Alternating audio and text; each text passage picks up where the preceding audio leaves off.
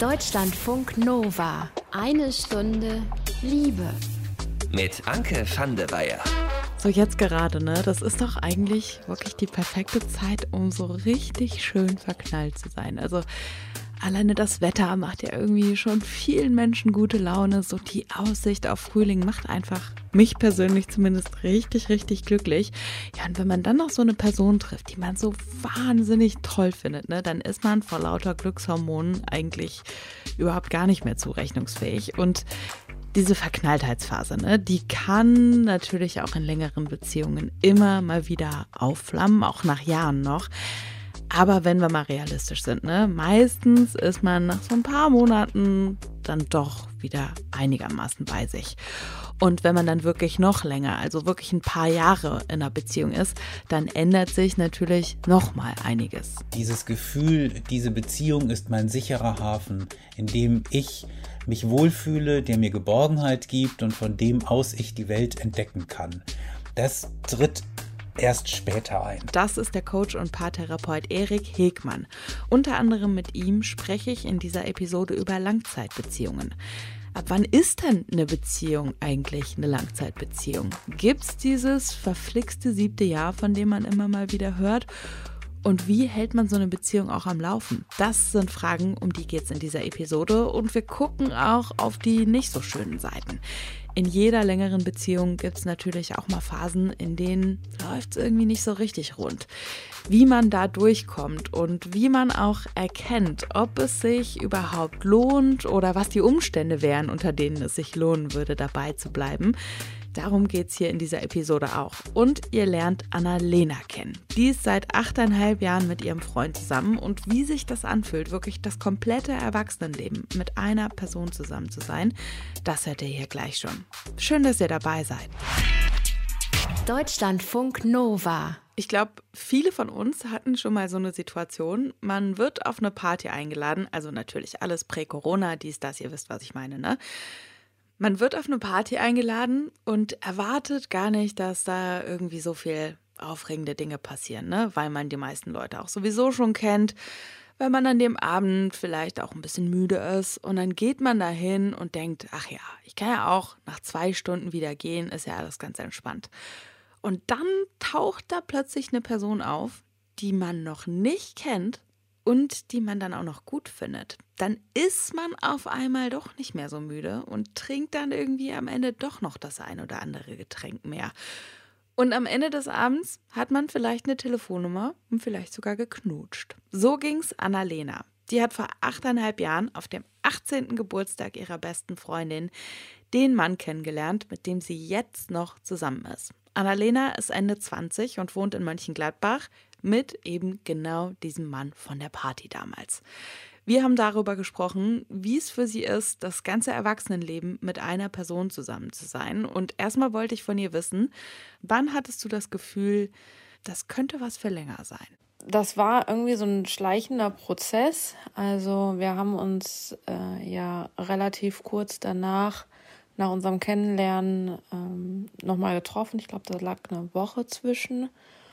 Und äh, wir haben uns dann auch regelmäßig gesehen am Wochenende. Und ich bin halt auch jemand, der ja auch ein bisschen Sicherheit braucht. Und ähm, ich kann keinen genauen Zeitpunkt betiteln, aber ähm, ich würde mal sagen, so nach einem halben Jahr war man schon so, das könnte was für länger sein.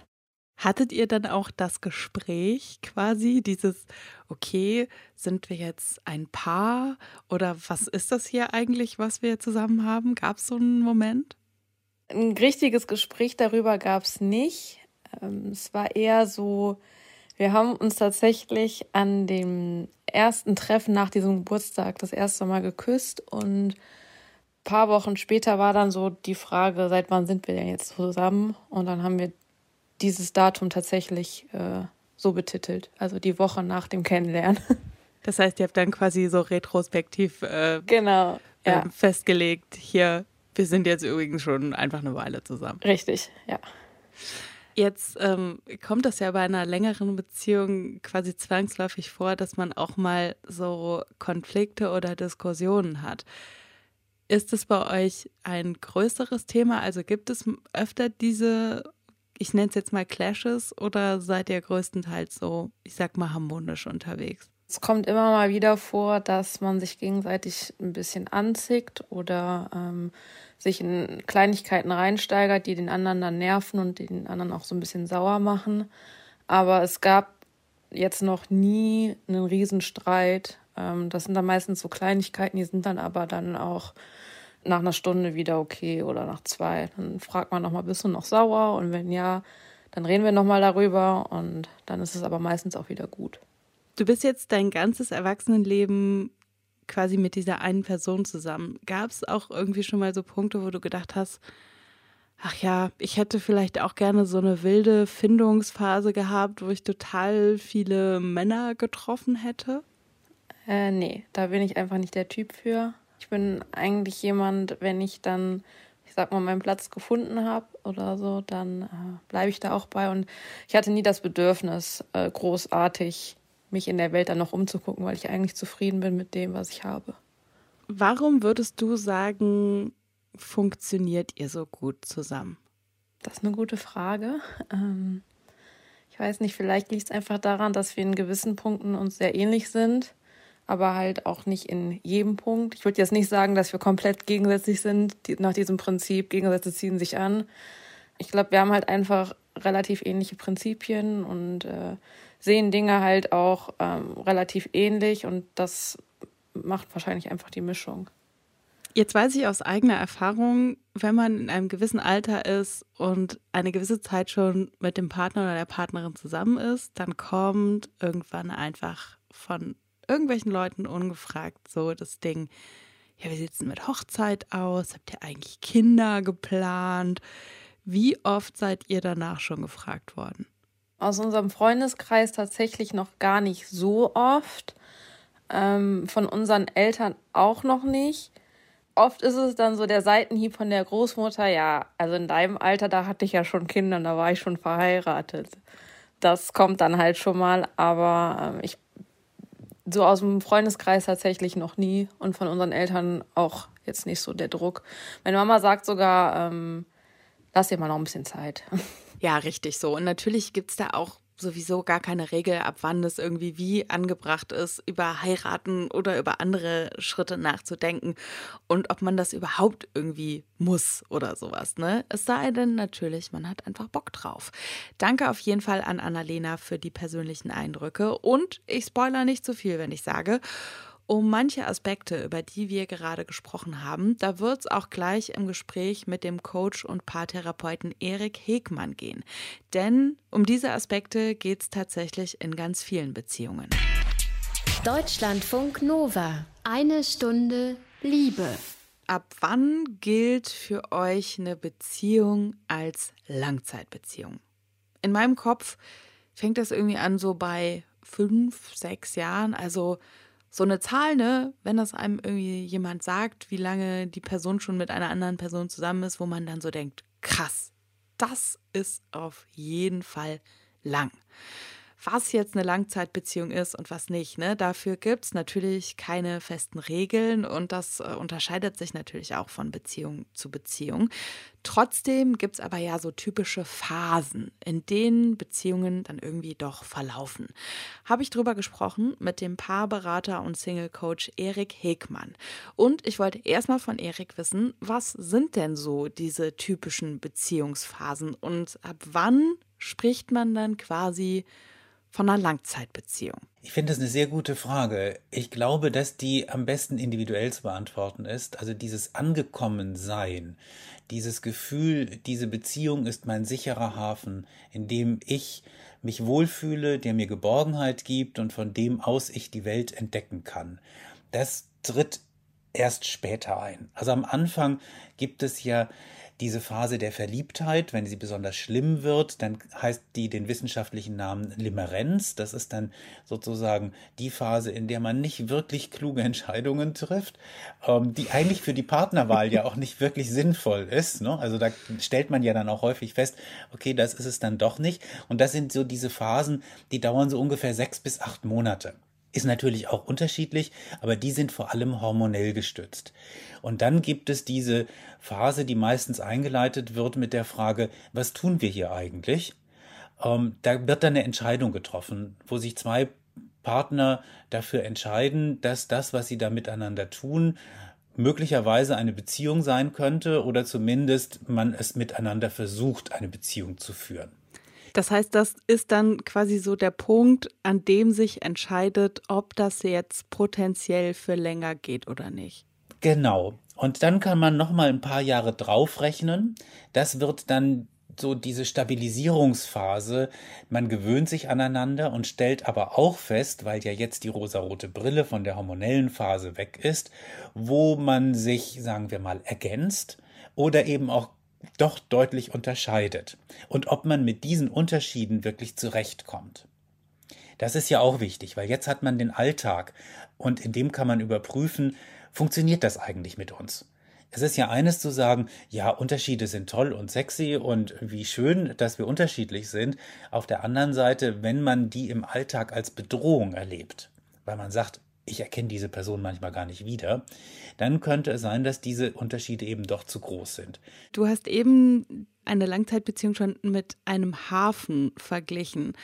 Auf welchen Säulen ist so eine, ich nenne es jetzt mal nachhaltige Beziehung, weil eine Langzeitbeziehung ist ja irgendwie alleine vom Naturell her offensichtlich nachhaltig. Mhm.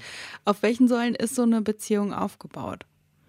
Für die meisten Menschen vor allem auf Vertrauen, weil wir brauchen Sicherheit und Geborgenheit. Wir alle leben ja in einer Beziehung in diesem ewigen Zwiespalt von dem Wunsch nach Verschmelzung auf der einen Seite und dem Wunsch nach Autonomie und Selbstbestimmung und Exploration auf der anderen Seite.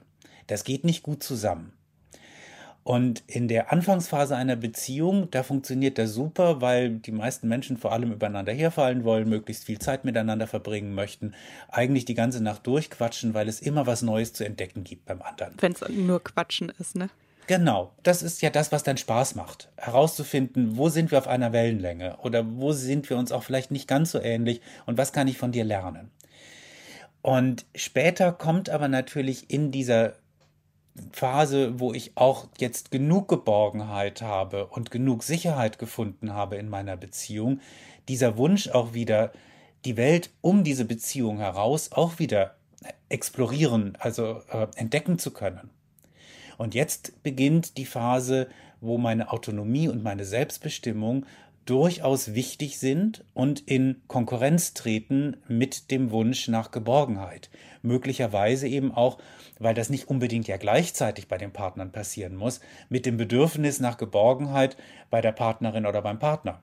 Das klingt schon auch nach was, was einerseits eine total große Chance irgendwie beinhaltet, weil es ja total großartig ist, wenn man es dann halt am Ende hinkriegt, dass man quasi ähm, seine eigene Sachen hat, die man außerhalb der Beziehung machen und ausleben kann und die Beziehung gleichzeitig. Aber es birgt ja auch Konflikt, wenn es quasi so zeitversetzt passiert und für die andere Person dann ja gegebenenfalls auch ziemlich überraschend kommt. Ja, und das ist ja auch in einzelnen Situationen im Beziehungsleben kann sich das minütlich ändern. Also ich kann das Bedürfnis haben, gemeinsam einkaufen zu gehen, beispielsweise, und ich kann das Bedürfnis haben, ich möchte das gerne alleine machen.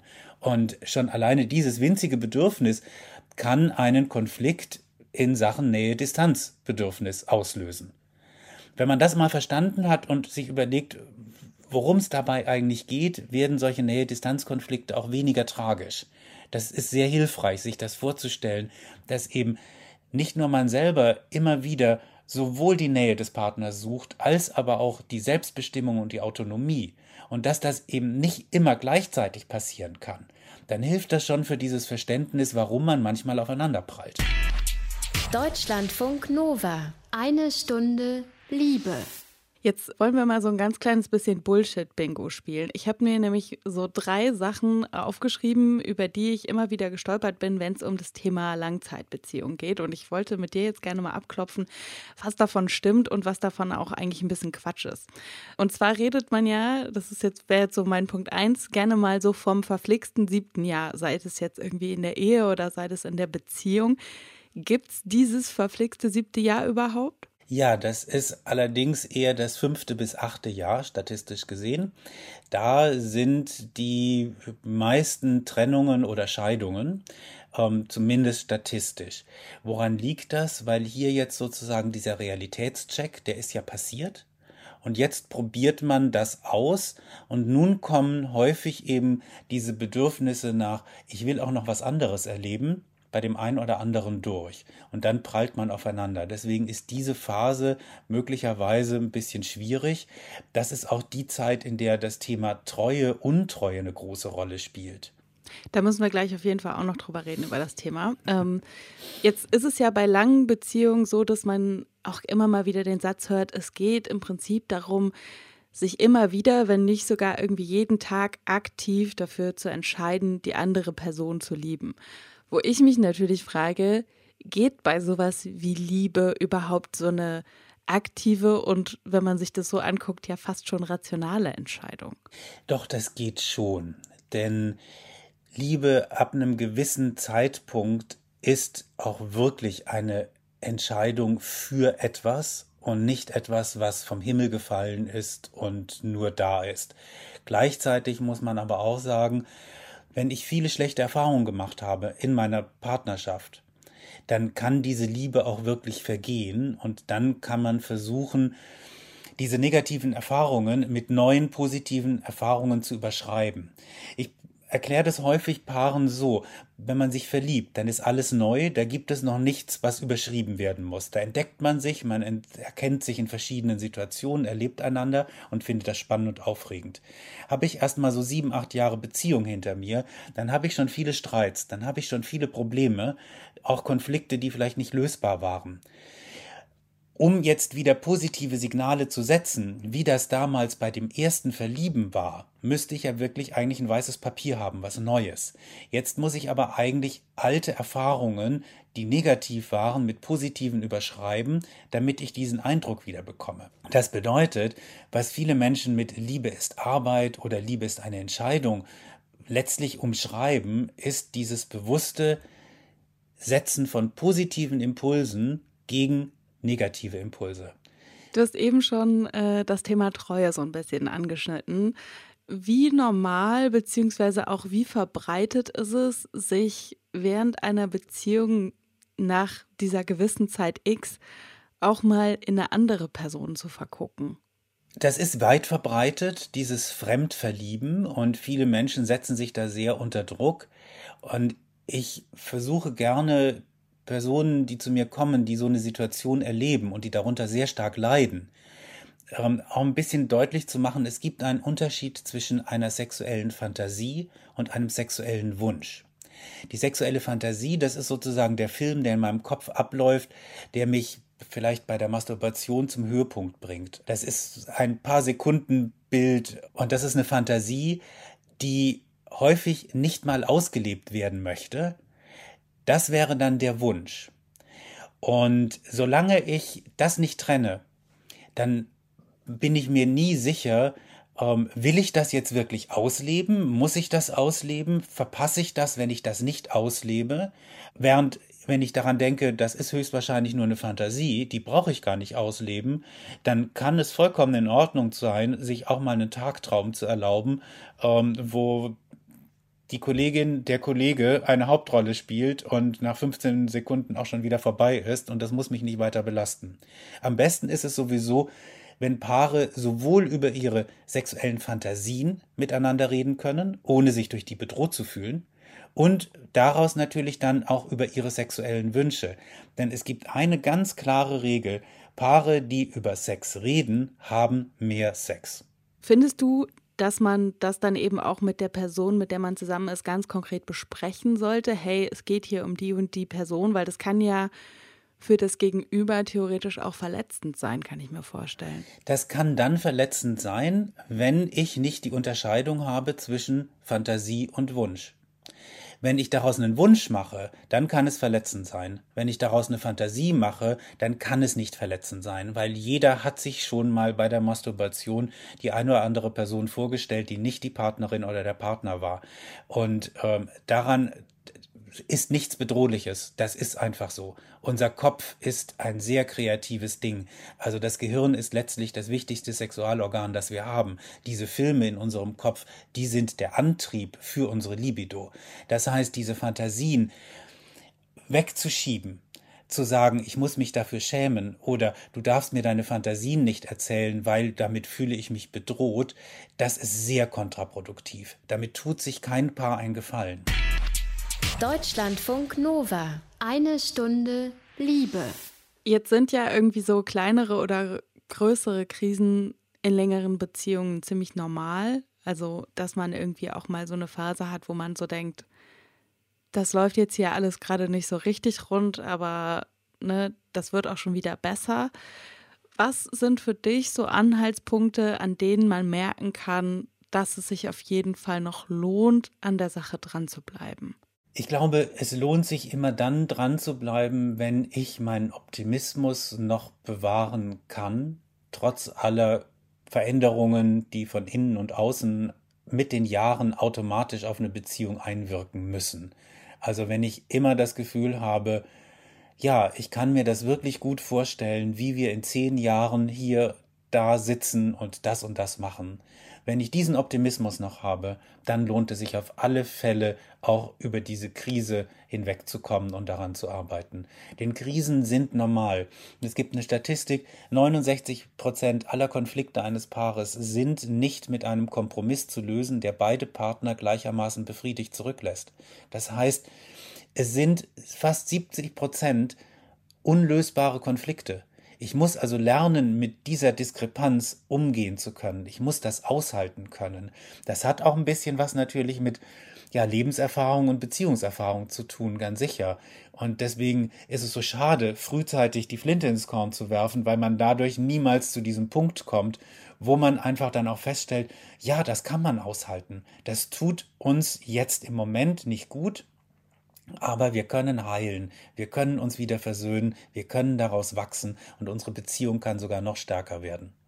Jetzt sind das ja auch gerne mal irgendwie äußere Faktoren, die so eine Beziehung aus dem Gleichgewicht bringen. Also ich denke da sowas äh, an sowas wie Stress, den man vielleicht auf der Arbeit, in der Uni hat äh, oder auch mit der Familie oder so, wo erstmal der Partner oder die Partnerin natürlich nicht direkt was mit zu tun hat, aber wenn man selber dann quasi schlechte Laune hat oder vielleicht auch psychische Probleme hat, dann verändert das ja schon auch die Beziehung.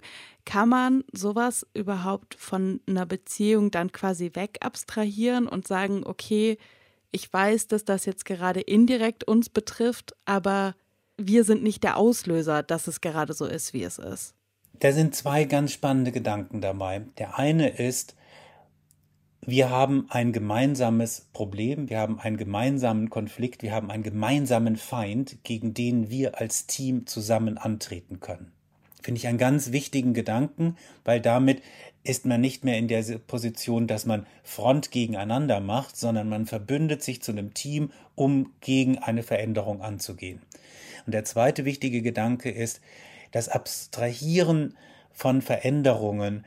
Ist das ein kluger Weg? Denn Veränderung ist letztlich das, was unser Leben ausmacht, von Geburt bis Tod. Es gibt keinen Stillstand. Der Wunsch, etwas festzuhalten, gerade wenn es um Liebe und Beziehung geht, der ist natürlich sehr verständlich, weil es fühlt sich so toll an und man möchte, dass das weiterhin genauso schön ist. Das wird es aber nicht sein. Das kann es niemals sein. Es wird sich immer verändern. Und dieses Wissen, dass es keinen Stillstand geben kann, sondern dass es Veränderung geben muss, bedeutet aber auch die Chance, es kann tatsächlich immer besser werden. Also man kann aus jeder Veränderung letztlich ein Potenzial ziehen, um etwas besser zu machen. Aus Stillstand kann ich dieses Potenzial nicht ziehen. Nochmal so als Abschluss gefragt, gibt es so Fragen, die man sich deiner Meinung nach innerhalb einer Beziehung immer mal wieder stellen sollte, um einfach auch zu gucken, wo man so steht? Ich glaube, man sollte sich immer wieder überlegen, bin ich noch dankbar für das, was ich da habe an meiner Beziehung? Bin ich dankbar für meinen Partner, meine Partnerin, dass sie da ist? Ich denke, man sollte sich auch mal fragen, gerade bei Beziehungen, die vielleicht nicht so gut laufen, bringt mich mein Partner in schlimme Situationen hilft mir mein Partner in schlimmen Situationen. Das ist schon auch wichtig. Man muss sich auch ein bisschen abgrenzen mal ab und an. Und als letztes natürlich kann ich mir vorstellen, mit dieser Person auch in 10, 15 Jahren noch glücklich zusammen zu sein. Wenn ich die Frage mit Ja beantworten kann, dann sehe ich immer Potenzial zu sagen, daran lässt sich arbeiten. Dieses Problem oder dieser Konflikt, mit dem ihr gerade euch so sehr beschäftigt, an dem ihr euch abarbeitet, an dem, da ist Potenzial, das könnt ihr lösen. Also, dass man quasi so zusammen in die Zukunft guckt, trotz allem. Es gibt dieses schöne Bild, glückliche Paare gucken nicht einander an, sondern glückliche Paare gucken in die gleiche Richtung da ist schon was dran, aber ich denke, Sie sollten sich wenigstens dabei anfassen. Ähm, also ab und zu angucken ist schon auch schön, wie immer diese Kalenderweisheiten, an denen ist schon was Wahres dran, aber es gibt auch eine ganze Menge Ausnahmen. Aber das Bild ist schon nicht verkehrt. In die gleiche Richtung gucken und vielleicht dabei die Hände halten. Ich sag mal so, ihr müsst euch den Kalender mit den Sprüchen ja nicht gerade ins Schlafzimmer hängen. Und es ist auch, glaube ich, völlig okay, wenn ihr gar nicht so einen Kalender habt. Vielen Dank auf jeden Fall an Erik Hegmann für das Gespräch. Und ich hoffe, es hat der einen oder anderen Person unter euch vielleicht auch mit Blick auf die eigene Beziehung tatsächlich helfen können, was wir hier besprochen haben. Deutschlandfunk Nova. Eine Stunde Liebe. In unserem Liebestagebuch geht es bei Cleo diesmal um das Thema Verhütung. Sie hat lange mit der Kupferspirale verhütet, bis dann beim letzten Termin bei ihrer Frauenärztin tatsächlich ein Problem mit der Spirale festgestellt wurde. Was da genau los war, das erzählt euch Cleo jetzt und ich verabschiede mich schon mal von euch. Wie immer gilt, Fragen und Rückmeldungen könnt ihr sehr, sehr gerne schicken an mail.deutschlandfunknova.de. Ich bin Anke van der Weyer. Ich sage danke fürs Zuhören. Habt's gut und ich übergebe jetzt an Cleo. Beim Ultraschall wurde mir dann verkündet, dass meine Spirale verrutscht sei. Die Kupferspirale benutze ich schon zu Verhütungszwecken seit 2016. Alles lief eigentlich sehr reibungslos damit und ich war auch super überrascht, dass es plötzlich hieß, ähm, die sitzt nicht mehr gut und äh, dementsprechend die Verhütungsleistung ist auch einfach dann nicht mehr so gegeben, wie sie sein sollte. Und die Ärzte und Ärzte zeigen einem ja dann immer das Ultraschallbild und tun immer so, als könnten alle anderen auch erkennen, was sie sehen. Das ist natürlich nicht der Fall.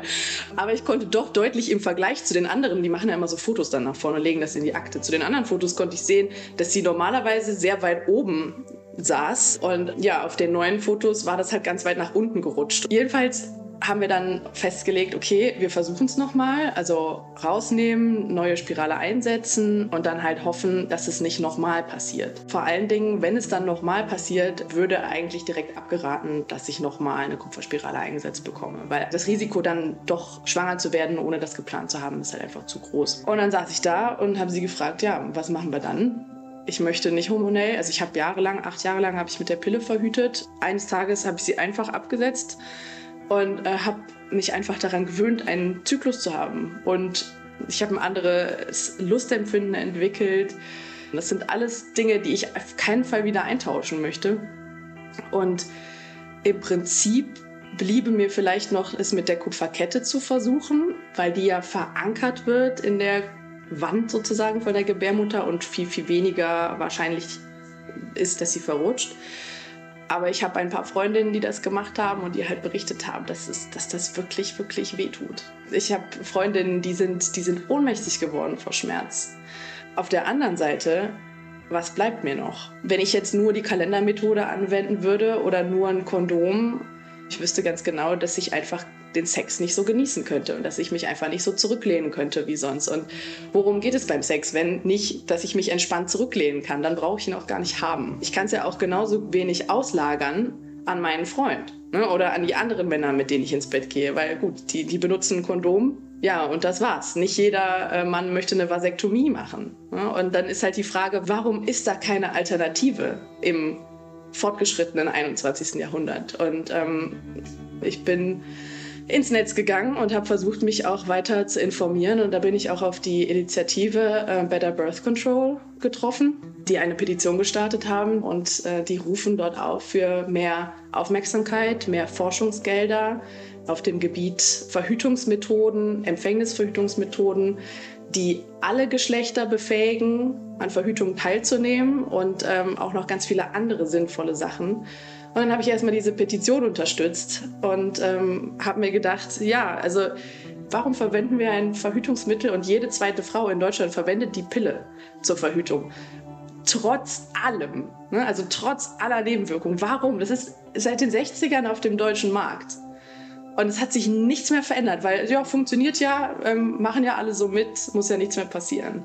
Also mir war das bewusst, aber bevor es mich jetzt selbst so betrifft und ich selbst mich so ein bisschen in die Enge getrieben fühle, auch was meine Möglichkeiten angeht, hat mich das auch noch nicht so mitgenommen. Aber jetzt ist es halt langsam so weit, dass ich ja denke, nein, ich, ähm, ich möchte mir diese Frage noch nicht stellen müssen.